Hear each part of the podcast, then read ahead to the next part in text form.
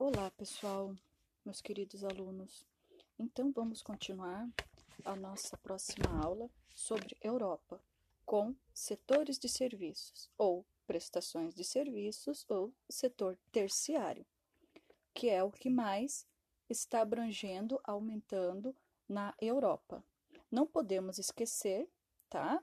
Que é fundamental entender que todas as atividades econômicas são complementares.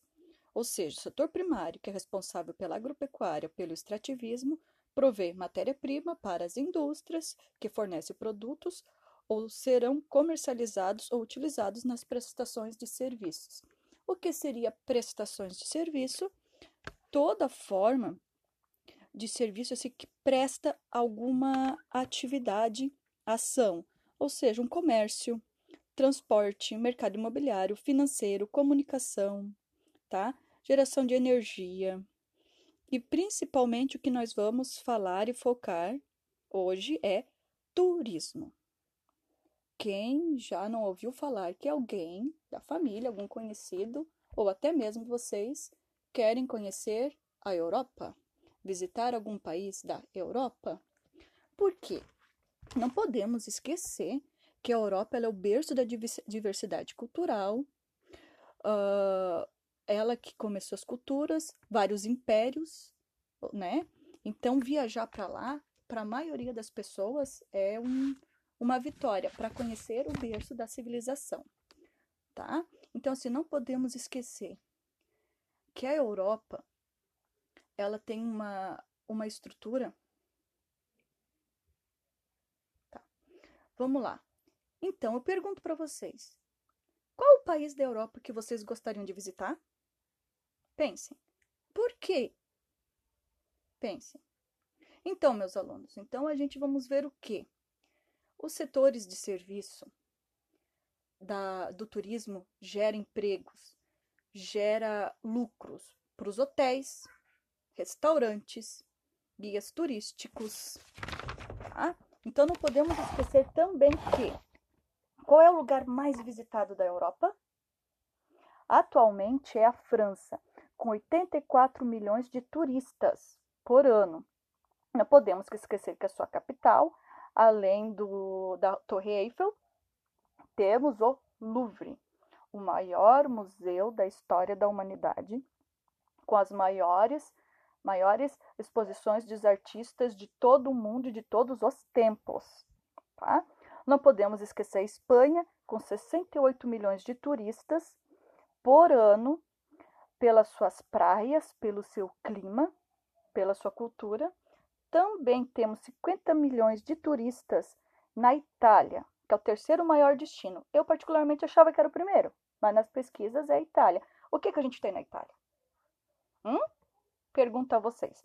Nós temos na Itália a herança romana, o Coliseu, né? E nós temos o Vaticano, o menor país do mundo dentro da Europa. E temos a gastronomia italiana. Quem não gosta de pizza, hum?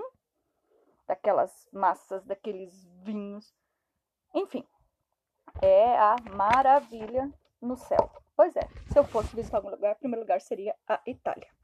E também temos em Roma a cidade de Pompeia. Alguém sabe o que aconteceu em Pompeia? Alguém já viu falar algum filme com o nome Pompeia?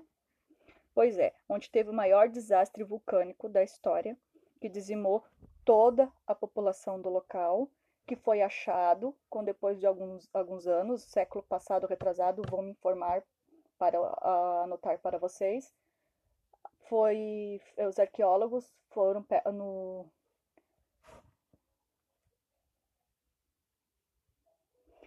Ou seja, em Pompeia eles acharam foi uma explosão tão abrupta que matou instantaneamente as pessoas daquele local.